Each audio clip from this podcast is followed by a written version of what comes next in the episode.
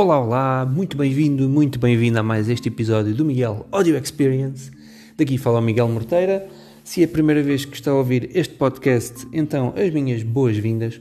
E hoje quero falar, dar aqui um tip bastante rápido sobre, uh, e para quem gosta de marketing e para quem publica nas redes sociais e, e gosta de, de, produzir conteúdo, mesmo que não seja profissionalmente, mesmo que seja por hobby, uh, uma excelente ferramenta que eu já conhecia, mas que não sabia de uma potencialidade que ela tem que é fantástica, que é o Notion. Portanto, o Notion é uma plataforma online, é gratuita e também tem planos pagos uh, para quem uh, entender que deve usar, mas para a maioria das pessoas não será necessário. E o Notion, no fundo, é uma plataforma onde nós podemos criar a nossa lista de tarefas, onde podemos tomar notas, podemos criar documentos escritos eh, não diria que tem aquela formatação tipo Word, mas eh, é, é bastante ok, é razoável. E tem uma funcionalidade, como o Notion funciona eh, como uma espécie de base de dados. Ele permite-nos nós criarmos um calendário editorial e de planeamento dos nossos conteúdos fantástico. Portanto, temos uma vista de tabela que funciona assim tipo Excel, um, em que podemos escrever o nome do conteúdo e depois criar várias colunas com categorias, por exemplo, uma das categorias, e ele já tem um template que nós podemos utilizar Uh, já de calendário editorial.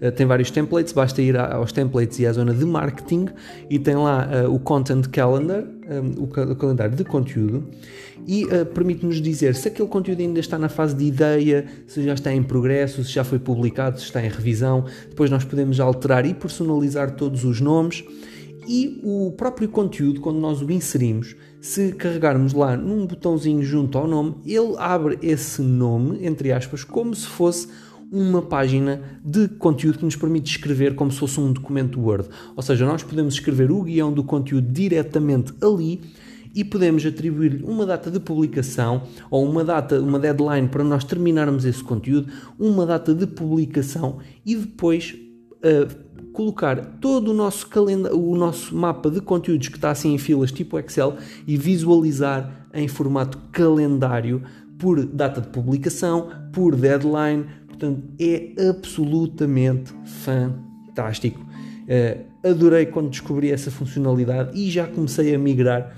o meu calendário de conteúdos para o Notion. Assim, era esta, este o tipo, a dica que queria dar. Isto não funciona apenas para, para quem gosta de marketing e faz calendário de conteúdo.